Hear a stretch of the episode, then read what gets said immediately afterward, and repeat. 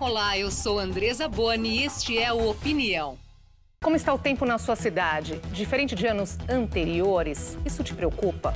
Recordes de temperatura, incêndios temporais e tsunamis. A onda de calor acende um alerta de riscos para a nossa saúde e para a biodiversidade do planeta. Várias organizações internacionais já apontam 2023 como o ano mais quente já registrado. E isso pode ser só o começo. Novembro registrou temperaturas 5 graus acima da média, segundo o Instituto Nacional de Meteorologia. A forte onda de calor deixou seis estados em alerta vermelho, com grande perigo para a população. Outros sete em alerta laranja. Os termômetros bateram recordes em São Paulo, Belo Horizonte e Curitiba. No Rio de Janeiro, o calorão provocou uma sensação térmica de quase 60 graus. Essa combinação de calor extremo com umidade provoca outro fenômeno perigoso: os temporais. Na região sul, o alerta é para a passagem de ciclones extratropicais no litoral. Em Santa Catarina, um tsunami meteorológico causado pela alteração repentina da pressão atmosférica causou estragos em Laguna. Segundo especialistas, tudo isso é resultado do El Ninho, potencializado pelo aquecimento global. Recebemos o ambientalista Mário Montovani, diretor institucional da Associação Nacional de Municípios e Meio Ambiente, o historiador e professor da ILUM, Escola de Ciência do CNPEM, Luiz Marques, e a médica de família e comunidade pesquisadora do Instituto de Estudos Avançados da USP, Maiara Floss. Que bom recebê-los aqui. Obrigada por estar aqui com a gente. Nós que agradecemos. Isso aí. Começar tentando, então, entender o que está acontecendo, não é? Vários dias aí com esse calor intenso. Ontem aqui em São Paulo, logo depois um temporal com fortes ventos. O que está acontecendo, professor? Bom, o que está acontecendo é uma tendência que vem se acelerando de aumento da temperatura média né, do planeta. Nós agora estamos, segundo os últimos dados, no ano de 2023, os últimos 12 meses, né, de novembro de 2022 a outubro de 2023, estamos em 1,32 graus Celsius na temperatura média do planeta em relação ao período pré-industrial. Isso é muito. Né? Isso é muito, ou seja, nós estamos na antessala de 1,5 graus Celsius, que é o patamar almejado, que nós não ultrapassemos 1,5 graus Celsius, é, segundo, vamos dizer assim, todas as convenções internacionais, desde o Acordo de Paris, né, em 2015. Mas nós vamos ultrapassar. Já não é mais possível imaginar que nós vamos conter esse aquecimento nesse nível. Agora, Mário, há quanto tempo? Alertas não faltaram, não é? Ambientalistas falam disso há há quantos anos, não é verdade? É verdade. Alguma coisa do que está acontecendo surpreende? Olha, eu sou geógrafo de formação, né? tinha essa, essa, essa opinião, né? essa, essa forma de trabalhar, entender esses fenômenos e tentar fazer a parte da mitigação, essa parte agora até mesmo da declaração de emergência climática, principalmente com os municípios, que não estão adaptados. Né? Se a gente pegar a defesa civil, dessas várias experiências que vimos aqui, né, dessas apresentações, mostra que não tem nenhum preparo. As pessoas não levaram os, os sinais, né, professor, de que estávamos com essas mudanças acontecendo em pleno curso. Se tivesse levado a sério lá atrás alguma Exatamente. coisa. Exatamente.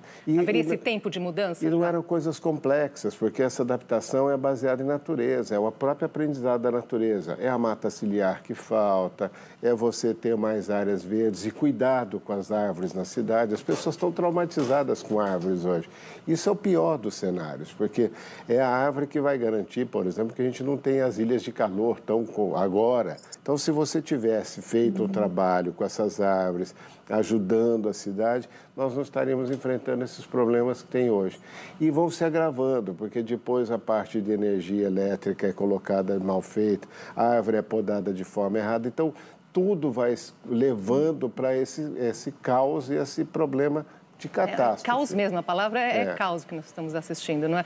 E a nossa saúde que está sofrendo com tudo isso não é brincadeira também, só para a gente ter uma ideia aqui de um relatório publicado na revista científica The Lancet, as mortes por calor extremo aumentarão em quase cinco vezes até 2050. Doutora Mayra, como é que isso acontece, não é? Como que o nosso organismo reage a esse calor? A gente tem uma parte, uma estrutura do nosso cérebro que é o hipotálamo. Ele é o responsável pela termorregulação. Então, ele que mantém a nossa temperatura estável. Por exemplo, quando está muito quente, às vezes faz a gente suar, e faz a gente tentar é, fazer um equilíbrio. Quando está muito frio, né, você treme, se encolhe para conseguir manter a temperatura do corpo. Ele que comanda isso, essas respostas do nosso corpo. Quando a temperatura ambiente tá, externa está muito alta, ele não consegue ele não consegue fazer essa termorregulação. Ele não consegue deixar a nossa temperatura do corpo numa temperatura ideal. E aí ele começa a entrar no que a gente chama de um colapso do hipotálamo e desenvolve então doenças como estresse por calor. Além disso, a gente tem várias outras questões que são, são relacionadas, como desidratação, uh, cãibras, principalmente para atletas, né? E pode agravar também pessoas que tenham problemas cardiovasculares, problemas é, coisas que às vezes o pessoal não está muito atento, mas distúrbios de saúde mental também podem piorar muito. A gente tem alguns estudos que aumentam, que indicam um aumento, por exemplo, da, da taxa de suicídio durante períodos de estresse por calor. Então, o nosso corpo ele não dá conta das adaptações que são necessárias para manter a nossa temperatura corporal adequada. E as mudanças climáticas, que têm total relação com isso, não é verdade? Que a ONU já vem chamando até de ebulição, não, é? não, não mais nem de aquecimento é, global, mas de ebulição global. O que, que prova isso? As causas estão muito claramente estabelecidas desde o século XIX. Quer dizer, que existe uma relação direta entre a densidade, a concentração de alguns gases na atmosfera, basicamente o CO2 o metano, o CO2 é o dióxido de carbono, né? E o metano, é, é o óxido nitroso também, que fazem com que quanto maior é a concentração desses gases, mais a capacidade de dissipação do calor do sistema Terra diminui, porque eles retêm exatamente essa radiação infravermelha que, que é rebatida de, de, do sistema Terra para fora, para o espaço. E eles, portanto, mantêm essa temperatura, eles vão, diminui a capacidade de dissipação desse calor e, portanto, aumenta a temperatura eh, na superfície da Terra. Né? Então, isso é um dado científico totalmente estabelecido já, é, vai, é quase como o nível de a teoria da gravidade, digamos assim, são elementos fundamentais é, da ciência que já estão claramente consolidados e que mostram exatamente que quanto mais nós queimamos combustíveis fósseis, quanto mais nós queimamos as florestas ou, ou simplesmente desmatamos, porque as florestas são grandes absorventes de, de CO2 né? e, resfria, e grandes refrigeradores do planeta. Então, o que está acontecendo no Brasil, o Brasil é, é, é, é exemplar desse processo porque nós estamos desmatando de uma maneira completamente brutal. Nós já queimamos 880 mil quilômetros quadrados da, da Amazônia brasileira.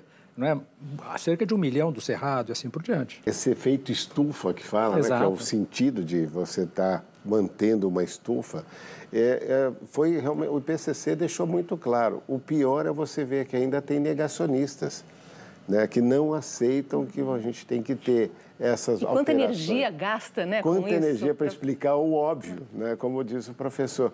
Mas é, é, eu vejo assim com muita preocupação, porque não é só a gente perder, por exemplo, a floresta, os rios voadores que a gente fala tanto, que é aquela umidade que vem da Amazônia. Isso, nós estamos falando de savanização já da Amazônia, que é um fato.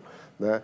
Agora mesmo conversarmos sobre a questão das queimadas no Pantanal, que evoluíram de forma muito dramática. Nós estamos praticamente liquidando um ecossistema do Brasil, um bioma do Brasil. Sim. Então, é, eu acho que esse fato hoje, já medido, tudo, exige que a gente pense essa emergência climática. Eu tenho falado isso, os municípios, né, nós vimos aí uma lista de municípios que estão impactados de forma que, ou com a chuva, ou com esses, esses fenômenos de ventos, até mesmo de tsunami, como a gente viu um caso, tem que já pensar o que fazer com isso. Como é que nós vamos mitigar?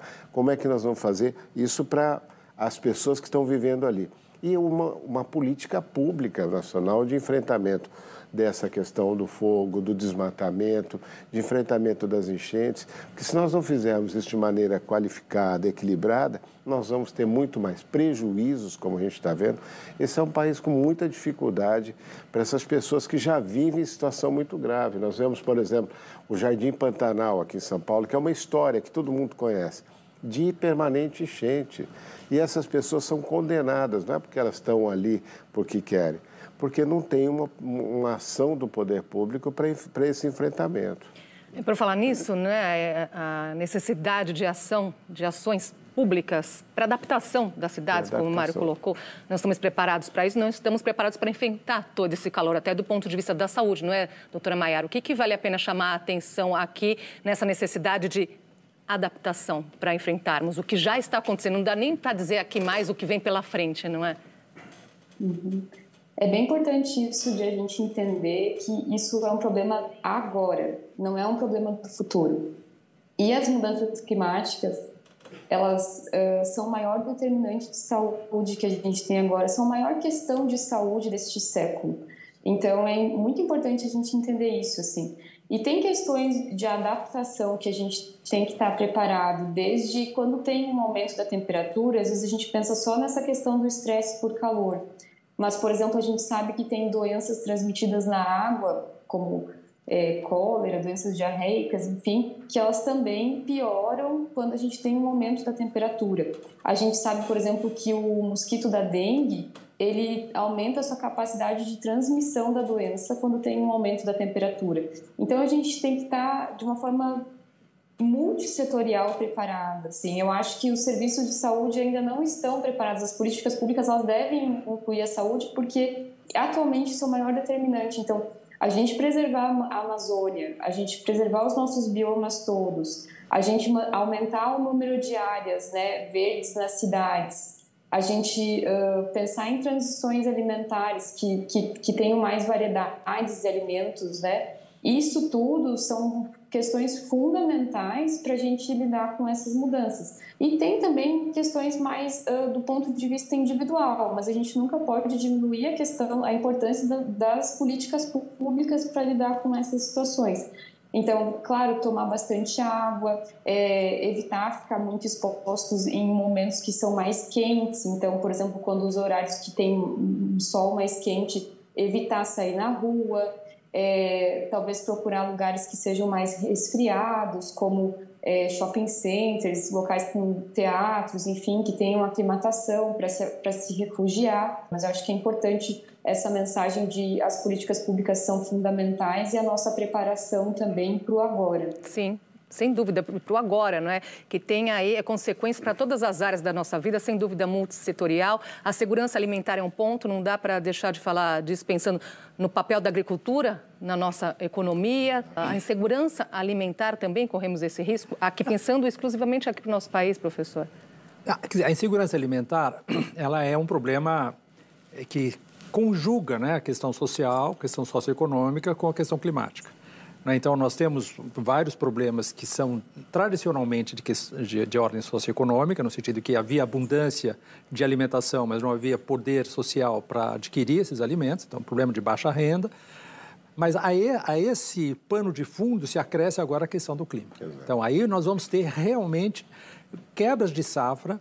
Eh, no Brasil, especificamente, o Brasil é um país particularmente vulnerável em relação a isso, não só porque a economia dele está muito fortemente baseada na agricultura, como é um país que está próximo, está na, na, na zona tropical, e é um país, sobretudo o centro-oeste. O centro-oeste vai ter crises de quebras de safra que são, assim, é, destruidoras para a economia dessa região, centro-oeste, norte, nordeste, também no sul, aí por razões diferentes, exatamente por questão de aumento de, de precipitação. Então, nós estamos numa situação que o Brasil está todo ele voltado para a questão do agronegócio. O agronegócio é o grande culpado no Brasil pelo desmatamento uhum. e ele vai ser também o grande, é, a grande vítima é, desse desmatamento e nós vamos ver isso nos próximos anos.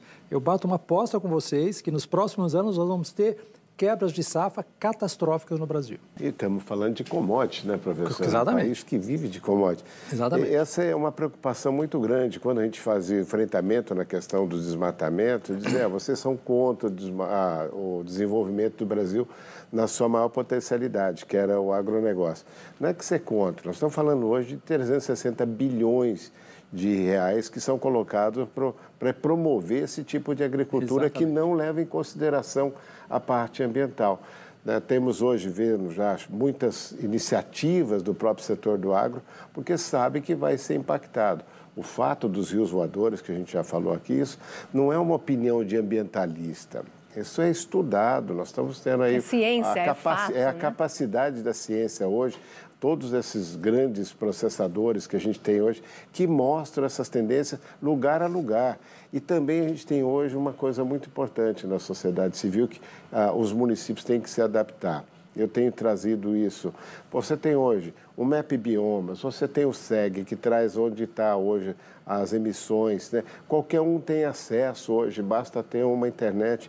E mesmo assim não se usa esses dados. Então, a agricultura tinha que ser o primeiro a ser usado. A própria Embrapa, que desenvolveu essa tecnologia para o Cerrado, tem que também ter um freio de arrumação. Isso não é pau na máquina o tempo todo. Você tem que ver, olha, se a gente está abrindo o cerrado, qual é a compensação? Se a gente está abrindo essas áreas aqui, a reserva legal de 80%, mais do que nunca está se justificado na Amazônia. Então, essas claro. questões que eram pareciam coisa de ambientalista, elas são realmente para ser levadas a sério, senão nós não vamos fazer a mitigação e não vamos nos adaptar. Esse é o pior dos cenários, como colocou o professor.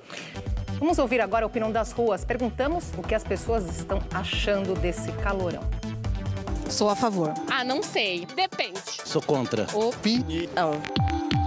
Opinião.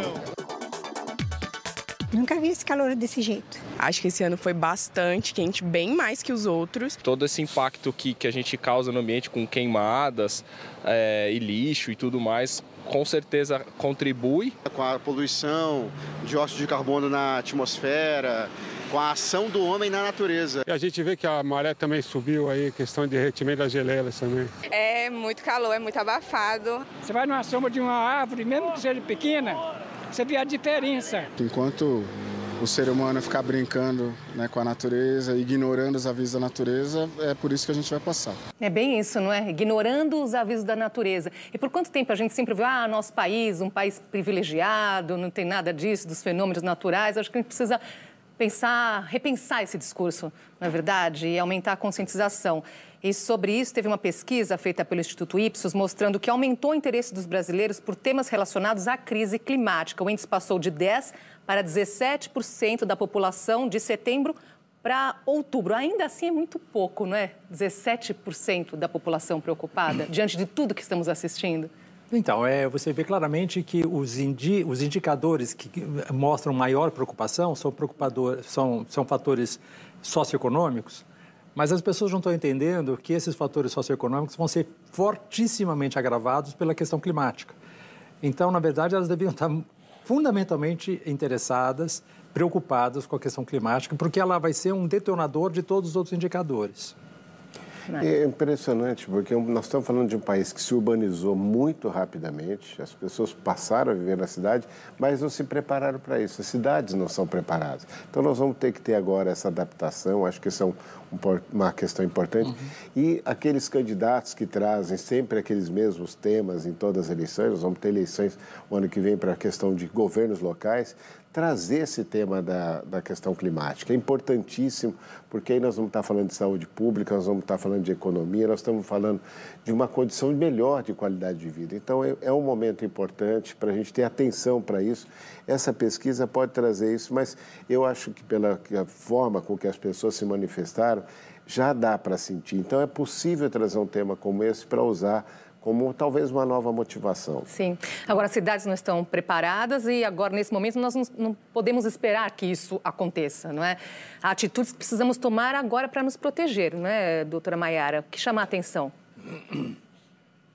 Acho que tem alguns pontos que eu queria trazer. A, a gente vive atualmente uma questão chamada. A gente passou pela pandemia da Covid, né? Então a gente entende que é uma pandemia. E a gente vive uma junção de pandemias com a questão da sindemia, quando a gente junta pandemias, a sindemia global, a gente fala da questão nutricional e aí os dois opostos, obesidade, desnutrição e mudanças climáticas, porque a gente entende que as mudanças climáticas vão estar uh, são um determinante né, nessa questão alimentar e eu falo isso porque para a gente pensar em saídas, quais são as nossas saídas? Então, é, movimentos de agrofloresta, de consumo local, a gente descascar mais e desembalar menos, são caminhos também que estão conectados com essa questão da temperatura. E em relação à temperatura, uma dica que eu quero deixar para vocês é principalmente a gente manter as, as janelas da casa fechadas ao longo do dia e deixá-las abertas no final do dia, à noite e, e fecha novamente quando começa amanhã. Nos períodos mais quentes, isso pode acabar reduzindo a temperatura da casa e isso deixa a gente mais confortável. Agora, podemos dizer, né, porque estamos vendo aí esses extremos com cada vez mais frequentes, não é? Intervalos cada vez menores. Será um novo normal daqui por diante? É, é, é, nós vamos saber com, com certeza isso a hora que passar o El Ninho. Que nós estamos agora numa, numa onda de maior calor e provavelmente o que vai acontecer quando o El Ninho uh, acabar, portanto, segunda metade de 2024 ou em 2025, nós vamos ver qual é a situação. É muito provável que a situação pós-El Ninho seja muito mais quente do que a situação pré-El Ninho, no sentido que nós não vamos voltar à situação anterior. E, portanto, vai, vai ser muito claro que nós vamos estar, então, num novo estado do clima. Por quê? Porque há uma aceleração desse processo. Então, essa aceleração é alguma coisa muito traiçoeira, porque nós tendemos a, a pensar o futuro a partir da experiência do passado. E a aceleração é exatamente o conceito de tra... é o mais traiçoeiro que existe, porque é. você vai ter uma situação que onde vai haver um, um, uma taxa de aquecimento muito mais rápida do que aquela que ocorria anteriormente. Agora, então, ações para a COP28 se tornam cada vez mais urgentes, não, não há mais tempo. Qual o papel do Brasil na conferência? Bom, o Brasil fez talvez a primeira é, lição de casa bem feita logo após Paris, quando faz a aprovação do. Foi o primeiro país que aprovou no Congresso Nacional a, aqueles dados que os compromissos do Brasil, vamos dizer assim. E o compromisso do Brasil, diferente de outros países que tem a questão de uso de mais de, de, de, de petróleo, o Brasil tinha uma condição muito boa. Restauração florestal, que é uma forma de contribuir, e a outra evitar a degradação ou o desmatamento. Então, nós temos que estar muito atento a isso agora, o agronegócio, as cidades na adaptação, de fazer plantação de árvores. É isso que é o nosso destino, é o que a gente precisa fazer para mudar como falou a professora, usar agrofloresta, isso aí é alimento, isso é garantia de qualidade de vida. Então, nós vamos ter que fazer isso. A situação do Brasil é muito mais fácil frente a que os outros países têm, mas nós estamos devendo ainda ter ação. Né? Tem muita conversa, eu estou indo para a COP de novo esse ano, mas a gente precisa de ação. E o Brasil sabe o caminho. 12 milhões de hectares a serem restaurados, diminuir o desmatamento, essa é a melhor forma de a gente dar uma contribuição global. Estamos chegando aqui ao fim da nossa conversa. Vou deixar para uma palavra final aqui algo que faltou dizer, doutora Maiara. Acho que eu queria deixar um convite, né? Quem quiser se informar mais, a gente tem os cursos gratuitos disponíveis pelo Telesaúde RS, é, de saúde planetária, abertos para a comunidade. Atualmente, a gente é um dos lugares que mais forma pessoas no mundo inteiro. E é uma iniciativa brasileira e latino-americana, acho que isso é uma questão. E uma coisa que eu costumo fazer muito é prescrever árvores, né? Então, eu, se alguém vai fazer um pré-natal comigo, uma gestante, eu já entrego uma árvore para ela plantar é, com, e crescer com aquela criança, assim. E acho que a gente plantar e, enfim, trazer isso como também um cuidado em saúde é fundamental. Obrigada pela entrevista hoje, pelo espaço. Professor. Ah, eu acho que o Mário já, já deu a dica fundamental, que é a questão das eleições de 2024. Sim. Então, é fundamental que todo cidadão, em cada uma das cidades do Brasil que vão eleger seus prefeitos, seus vereadores, etc., que eles exijam do seu candidato um posicionamento claro em relação a essas questões que nós estamos colocando aqui. Porque normalmente a pessoa não está preocupada com essa questão fundamental. O que, que esse candidato tem a dizer, qual é o compromisso que ele precisa assumir em relação à questão climática. Então, se o eleitor tiver em mente agora essa questão, eu tenho muita esperança que nós sejamos capazes de eleger uh, câmaras e prefeituras muito melhores, muito mais uh, aptas, digamos, a lidar com essa não questão. É, não basta eu me preocupo, eu vou fazer, o que vai fazer, O que né? você vai fazer, exatamente, e cobrar depois. Sim. Eu acho que é sair do lugar comum, né? A gente está sempre naquela coisa, educação, saúde, mas como disse a professora, saúde tem a ver com ter uma árvore, ter uma área de mais conforto térmico, de ter saúde pública, questões que a gente precisa ter nessa eleição. Não só aquela coisa de fazer mais posto de saúde para atender mais doenças que são geradas em função dessas mudanças. Então, nós vamos ter que ter opinião, é, atitudes diferentes com relação às cidades, com relação à nossa qualidade de vida. Eu também sou dessa questão de prescrever árvores. Plante árvore. As pessoas estão ficando com medo de árvores hoje, com caindo árvore. E não é a árvore a culpada, isso é importante dizer. Ela é a solução, não é? É a solução que a gente tem que saber viver com elas e fazer essa adaptação. Então, vamos em frente plantando árvore. Eu não queria dizer fujam para as montanhas, porque seria terrível. Aumento do nível do mar, é mas é uma coisa mais ou menos da emergência. A é. gente tem que fazer a nossa parte. Acho que aqui o alerta hoje é uma questão de sobrevivência, não é? Exatamente. É disso que estamos falando, não é? Exato. questão de sobrevivência. Obrigada pela participação. Nós que agradecemos. Hoje aqui com a gente. Até uma próxima Bacana. oportunidade. Opinião fica por aqui. Eu sou Andresa Boni. Nós esperamos você na semana que vem. Opinião, qual é a sua?